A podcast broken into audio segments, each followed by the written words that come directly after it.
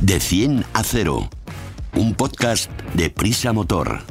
Con Alicia Sornosa y Raúl Romojaro. De 100 a 0 es el primer podcast de Prisa Motor, la plataforma transversal dedicada a la automoción del país, AS, 5 días, SER y Huffington Post. El podcast Cero Emisiones. Súbete con nosotros.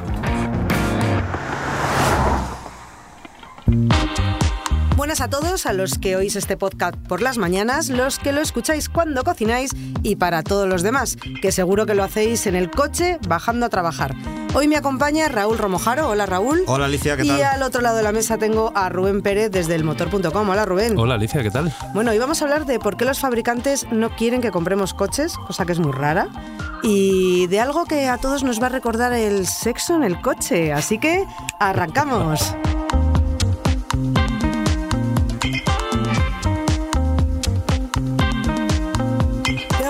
decir esto, Raúl, así que nos lo vas a tener que aclarar.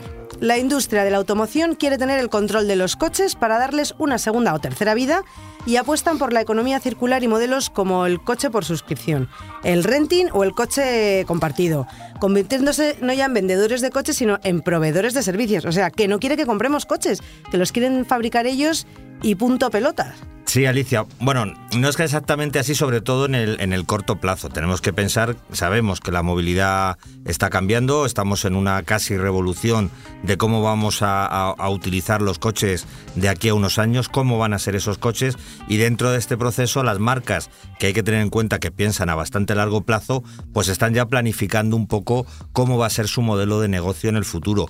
Y como bien dices, eh, muchas de ellas están hablando ya de que aparte de fabricar coches, como la movilidad va a ser tan diferente, ellos lo que quieren hacer es facilitar servicios a los usuarios de movilidad que puedan tener una forma en la que desplazarse, pero sin necesidad de que esos coches estén en, propiedad de, de, cada uno de, de, los clientes. Por varios motivos, aparte de por facilitar este, este servicio, como digo, porque ellos quieren tener el control del coche durante un largo tiempo, un largo plazo de tiempo, perdón, por una serie de razones que si te parece ahora explicamos. Pues venga, explícamelas porque a mí esto me sigue pareciendo muy raro. Que no quieran vender coches, que nos los den pero nos, nos lo quitan, que... que. Bueno, eh, sabemos, como, como estamos diciendo, que todo va a ser muy diferente pues vamos a poner un horizonte de aquí 10, 15 años en la forma en la que nos vamos a mover. Los, los jóvenes también tienen otras necesidades, otra forma de, de afrontar estos desplazamientos también, por desgracia, tienen menos acceso a, la propiedad por, por, razones, por razones económicas.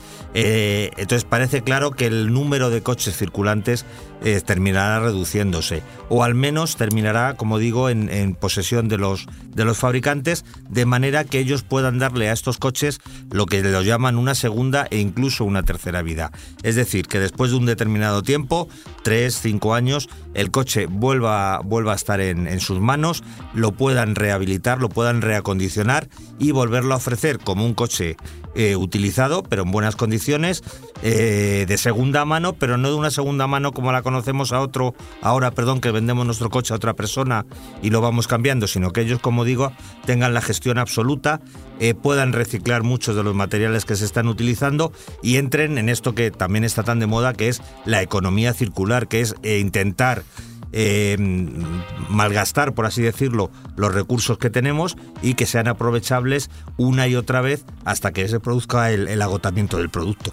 O sea que vamos a tener un coche, que vamos a pagar unas cuotas por él, ya no va a ser nuestro coche eh, de los sueños, porque vamos a poder tener muchos sueños y muchos coches distintos, y cuando nos hartemos de él o cuando la vida, digamos, normal de ese vehículo, que, que debe ser pues eso, a los cinco años más o menos, lo devolvemos y entonces supongo que será como el renting y todo eso, que si quieres el mismo modelo te lo vuelven a dar, si quieres otro modelo más nuevo pagas el anterior y así funcionaremos. Sí, ese, ese es más o menos el, el, planteamiento, efectivamente, un modelo de, de suscripción, que tú pagues una, una, cuota, como alguien que está ahora uh -huh. en alquiler en una casa, que como también bien dices, pues si no estás a gusto en el barrio te cambias, pues aquí pasado un tiempo eh, cambias el coche, la marca lo recupera, como digo, lo reacondiciona y lo vuelve a poner en circulación, utilizando, aprovechando todos los materiales posibles, por reponiendo los que no, los que no son así y también haciéndose cargo del, reciclaje. Por supuesto que habrá posibilidades de tener eh, coches en propiedad, pero no de este estilo, es decir, el que sea un apasionado de los coches, de las motos y quiera tener un vehículo propio, pues se seguirá el mercado de segunda mano tradicional, por así decirlo de alguna manera, en el que tú puedas tener tu coche, lo mantengas en el tiempo, pero lo que conocemos eso como la movilidad, como el coche utilitario, el práctico, el que utilizamos no porque nos guste, nos apasione o queramos tenerlo por algo especial, sino el que usamos, como digo, para desplazarnos, este es el modelo en el que muchas marcas ya se están fijando y sobre todo lo que digo, para intentar, hay dos razones, ofrecer este servicio, insisto, y por otro lado, tener el control absoluto del, ciclo de vida del automóvil, que puede ser mucho más largo. Eh, un coche con 15 años, por, por concretar, estará en mejores condiciones si en esos 15 años ha pasado dos veces por la marca que lo ha reacondicionado, lo ha rehabilitado, ha cambiado todo lo que necesita y está en buenas condiciones, que si es el coche de 15 años de una persona particular, que algunos sabemos que están muy bien cuidados, pero otros están hechos una ruina. Siempre garaje, nunca campo. efectivamente. Ese tipo de cosas que se dicen y que destrozan los coches, pues esto lo que van a intentar es que no se produzca de manera que sea necesario fabricar también menos unidades, sino, bueno, pues un poco lo que ocurre con todo, ¿no? Porque creo que un poquito... Claro, con la ropa también está ocurriendo, ¿no? Mucha gente está con, el, con el proceso de, oye, la ropa usada que está eh, todavía en buenas condiciones, ¿por qué la tenemos que tirar? Toda esta economía, como digo, circular y, y sostenible es hacia lo que va la sociedad y, por supuesto, el mundo del automóvil no podía ser ajeno a ello. Pues está claro que mucha gente joven ya tiene esto, lo tiene como algo normal. A nosotros nos cuesta un poquito más. Así que nada, gracias Raúl. Pero no te vayas, no te vayas, que ahora vamos a hablar de algo que empieza por una adivinanza. Venga. A ver, Rubén y Raúl, os voy a hacer una adivinanza. A ver quién es el primero que la acierta. Se trata de una parte de nuestros coches que ha ido desapareciendo físicamente, que se ha ido transformando en algo con mucha más tecnología pero que sigue sirviendo para lo mismo. Y os voy a dar una pista. Así es una pista un poco subidita es algo que uno se clavaba de joven cuando quería echar un kiki en el coche. Pues. Ya lo he dicho. A ver, que puede ser algo que nos molestaba mucho en el coche. De hecho, yo es que no lo sé esto, Alicia. no esto no. Había, había, una canción en nuestra época que se llamaba Qué difícil es hacer el amor un sin camil. ¿Y qué tenía y el, y el freno de mano molestaba. Ah, yo iba a decir la radio, fíjate. No, pero la radio no te da. molesta, claro. Esa el freno de mano siempre estaba ahí molestando. Me ha despistado. Bueno, la radio molesta depende de la emisora que escuches. Exactamente. bueno, pues es eso. Es esta parte incómoda de nuestros coches que ha sido sustituida por una pieza, un botón que evita ese esfuerzo de tirar de la palanca hacia arriba y que también nos ha hecho olvidar ese ruido de cremallera que hacía el rack al accionarlo. Pero, ¿qué es mejor, Rubén? ¿La palanca o el botón? Bueno, a ver, mejor cada uno tiene sus, sus, inconvenientes y sus ventajas. Sí que es verdad que las marcas están eliminando la palanca que conocemos, eh, clásica, por un botón. De hecho, mira, hay un estudio que ha hecho la empresa británica Car Gurus que, mm, que comenta cómo van evolucionando lo de los frenos de mano en la industria. Y, por ejemplo, para que te hagas una idea, en 2018 el 37% de las marcas seguían utilizando, 2018 es hace nada. Desde ayer. Eh, seguían utilizando la palanca. Hoy en día, según este estudio, solo es el 13% de las marcas. Y te voy a decir más. Por ejemplo, BMW Peugeot ya no tienen en su catálogo ningún coche que, tenga una. de cambio, no, de, freno, o sea, palanca de freno de mano. Freno de mano, ya lo sabéis, gente joven. Por ejemplo, mira, en eh, Audi solo tiene el 1% de sus vehículos con, con, con el freno de mano manual, vamos a decir, la palanca, y al, casi todas las marcas está desapareciendo, ya te digo, para una velocidad además muy, muy grande. ¿Y qué, cómo funciona para los que no tengan el carnet de conducir que nos están escuchando o los que se le haya olvidado? ¿Cómo funciona este freno de mano? En, en realidad es muy similar. El freno de mano electrónico con el manual eh, es muy similar. En realidad, eh, uno, pues bueno, estaba en una palanca que se situaba entre los dos asientos, de esta que hemos hablado que molestaba tanto. Esa, esa. Y ahora se, pues, se ha cambiado por un pequeño botón que lleva la letra P y tal. Pero, periódico, el funcionamiento en realidad es el mismo. O sea, eh, lo que hace es bloquear los frenos una, de una forma, de una manera manual y la otra de una manera electrónica. ¿Y qué ventajas tiene tener un botón en vez de una palanca? Que me imagino, por ejemplo, que el, botón no te lo puedes dejar puesto como el freno de mano, que había veces que salíamos ahí en primera y, y este coche no anda y de repente, ostras, el freno de mano que estoy tirando Sí. de él No, no, y te lo acababas cargando. Empezaba a oler a quemado, ¿te acuerdas? Empezaba a oler a quemado también. Eh, por el rozamiento. Pues mira, ponerlo y quitarlo, por ejemplo, es mucho más sencillo. Evidentemente, de hecho, ahora en los coches modernos no tienes ni que quitarlo. En el Ah, momento que es una detecta, ventaja, claro, es una ventaja. En el momento que detecta que metes primera y un movimiento, automáticamente se quita. Eh, ¿Qué más? Eh, eh, que no hay que hacer el esfuerzo este, si tienes tendinitis en el codo, no Sí, te... Claro, al ser un, un sistema electrónico, pues también tiene menos piezas móviles. El- bueno, la, la carraca del freno de mano que se solía romper, el botoncito que se atascaba. Entonces, Hay pero menos resulta, piezas. ¿me resulta más barato o más caro eh, arreglar ahora el freno o el botón de mano? Porque ahí no lo tengo yo tan claro. Pues mira, aunque tenga menos piezas, como dice Raúl, y es verdad, el, el- el pasar por una reparación de un freno de mano de estos electrónicos es más caro. Ten en cuenta que hay muchas más piezas, que porque al final el otro era un cable que tensaba como... Más piezas ele- más electrónica. Más electrónica, claro, más, más que piezas generales es más electrónica. Eh, por ejemplo, la reparación de un freno de estos eh, se puede ir a los 500 euros, entre o- obra, ma- mano de obra de taller y, y las piezas, dependiendo, claro, la parte electrónica que se haya fastidiado. Sobre todo desmontar, me imagino que será lo más caro hasta encontrar el, el cable pelado, el fallo de... Si es un fallo electrónico, pues es más fácil de localizar porque enseguida enchufas la maquinita de diagnóstico y, Y anda. y se sabe. Y si es mecánico, pues ya hay, hay que buscarlo más. Pero también yo creo que es bastante más difícil que la parte electrónica falle que el Claro. freno tradicional También. con la carraca, el cable, el botón, la palanca. Que tienes ahí, como digo, más componentes susceptibles de romperse. Una vez que se rompe, de luego, como es el electrónico, pues seguramente es más caro, claro. Oye, y este estudio que han hecho nos dice cuándo va a desaparecer del todo por completo el freno Pues- de mano de, de mano a mano, no de dedo. A, a la velocidad que va eh, será, yo no creo que sea más de un par de años, tres, porque si las marcas al final están eliminando de su catálogo esto, no creo que le den mucha más. A lo mejor en, en modelos muy urbanos y baratos, todavía, claro, porque esto es una tecnología Claro. que cuesta todavía algo de dinero implementarla, seguramente sigan. Pero mira, hay una cosa que, te- que se me olvidó decirte, que es para mí el mayor inconveniente que tienen los frenos de mano electrónicos. El- Los de ahora. Los de ahora, los que tienen el botoncito Sí. y, y tienen este problema. En caso de fallo eléctrico, imagínate que te quedas sin batería. Ah, Tienes el coche aparcado, el coche, él la Ah. detectar, también al aparcarlo, el- al poner la, la La palanca P. en P de parking, eh, se, pone, se pone el freno de mano. Si te has quedado sin batería cuando vas a coger el coche, ¿cómo desbloqueas ese freno de mano? Pues Porque no antes sé. era muy fácil. Antes Claro. bajabas la palanca y ya está, empujarlo, eh, pues segunda y arrancabas el andando. Coche.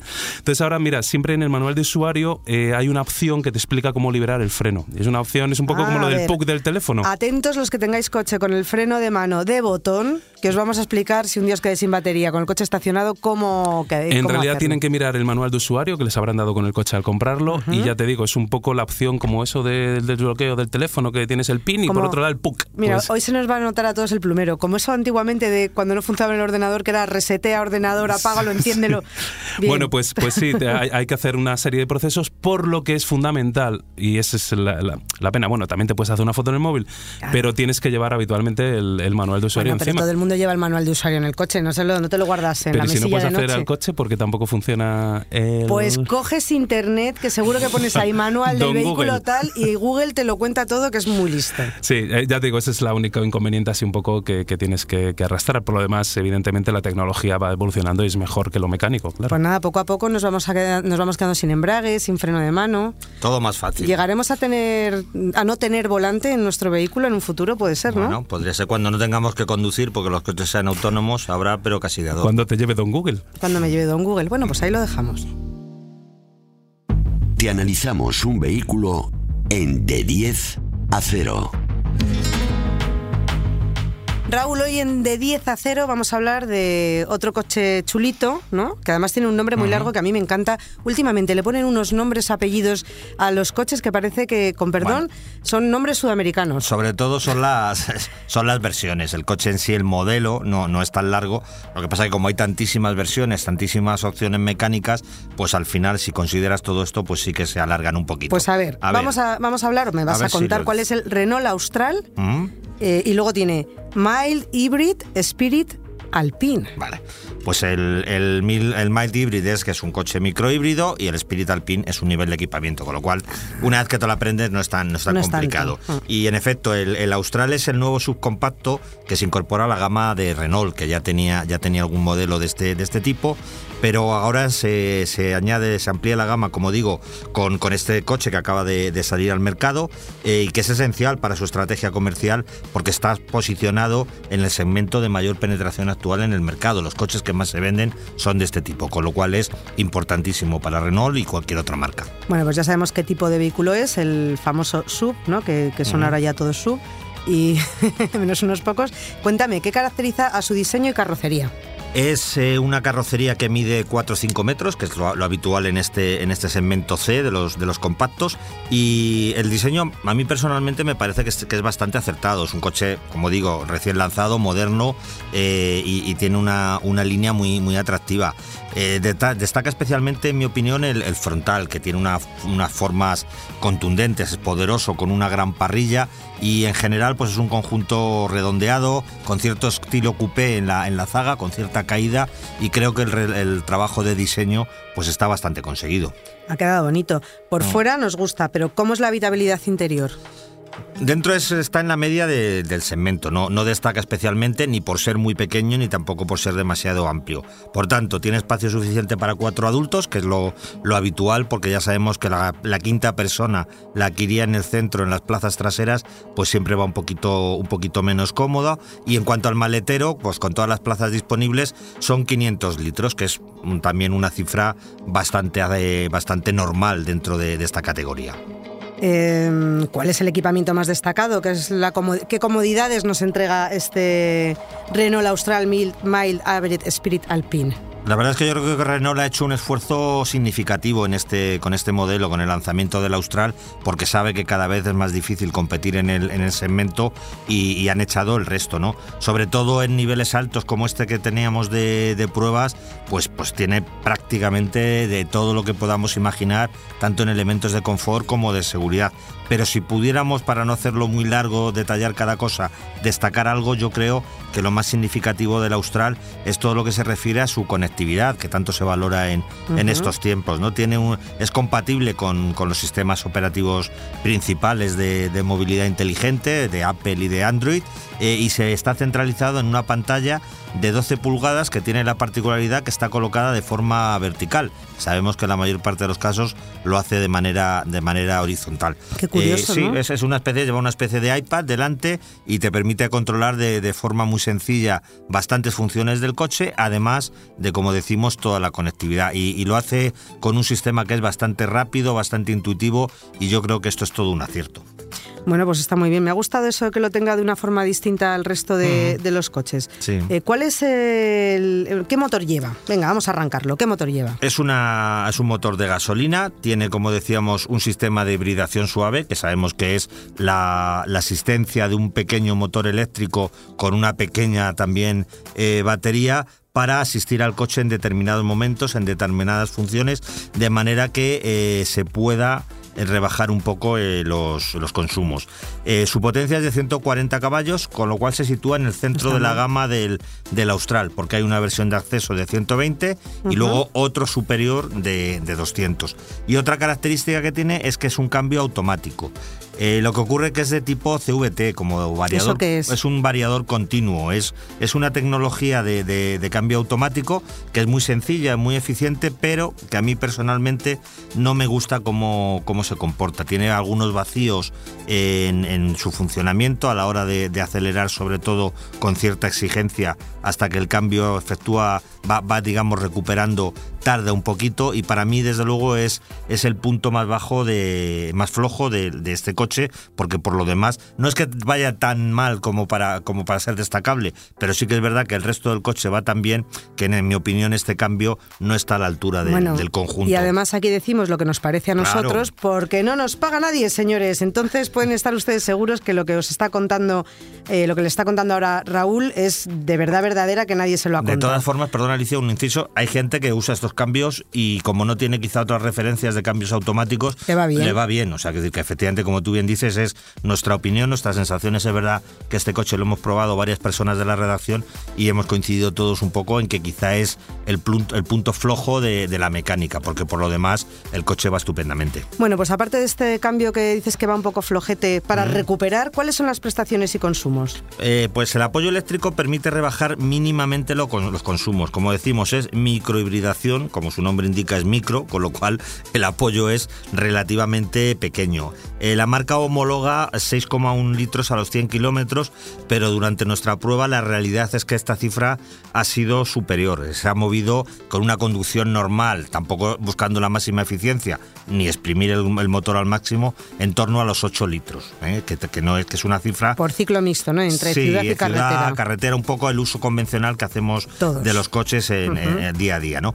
Y en cuanto a las prestaciones, pues bueno, como siempre ocurre en cualquier coche moderno y además de este rendimiento, pues son más que sobradas porque con este coche podrías ir, aunque no debes, hasta 175 kilómetros por hora. Bueno, por si un día tenemos prisa. Mucha eh, prisa hay que tener. Mucha prisa. ¿Cómo se comporta en este día a día el Renault Austral? Me ha parecido un coche bastante equilibrado. ¿eh? combina con acierto el confort y, cierto dinamismo. No es tan deportivo como otros modelos de su segmento, pero no va, no va nada mal. O sea, en realidad era un, en un estilo convencional de conducción, la conducción que podemos realizar cualquiera, pues se mueve a, buen ritmo sin problemas, con seguridad, con comodidad, que yo creo que es importante en un coche de este talante deportivo, en autovías sobre todo.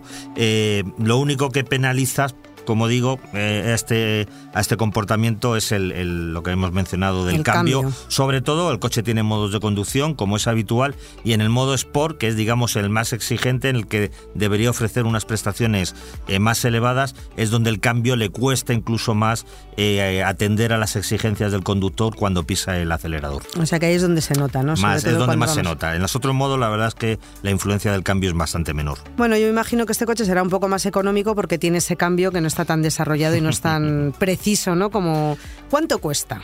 No, bueno, el, cambio, como te digo, es un cambio que, se utiliza mucho. Hay muchas marcas que lo utilizan porque son muy eficientes eh, y, tiene ventajas, ¿no? Lo que pasa es que depende del tipo de conducción, como te digo, te, penaliza. Y efectivamente es más barato que un cambio de, por ejemplo, de doble embrague, de los que se utilizan en otros, en otros grupos automovilísticos. Eh, la versión de, que hemos probado nosotros, con ese nombre tan largo que tú decías, está, como, como también hemos en el centro de la oferta de Renault, eh, con, el, con el Austral.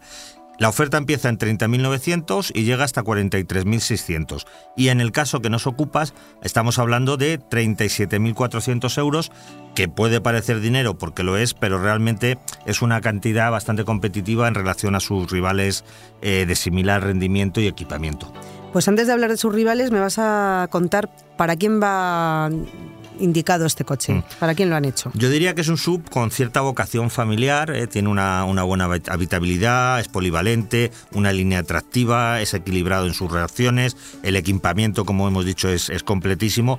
Entonces yo pienso que cualquier persona que se esté planteando en estos momentos comprar un sub de tamaño compacto de última generación, al menos debería tener en cuenta el Austral, luego elegir el que, el que más le guste, ¿no? Pero en, principio verlo, estudiarlo, analizarlo y luego, y luego decidir. Porque además tiene una cosa que es importante siempre que nos compramos un coche que mola, que es de, reciente lanzamiento, con lo cual pues tiene esa frescura, ¿no? No es un modelo eh, pues como otros que son, no, no hace falta ni que sea antiguo, pero un coche que lleva 3, 4 años en el mercado, pues ya está más visto, lo tiene más gente. Entonces, bueno, pues este es un coche que por ejemplo cuando lo llevas por la calle, pues llama un poquito la atención, pues la gente no sabe qué modelo es y, como digo, pues toda esa actualización que ha sufrido o que, o que de la que disfruta, pues hace que sea un coche eh, realmente innovador.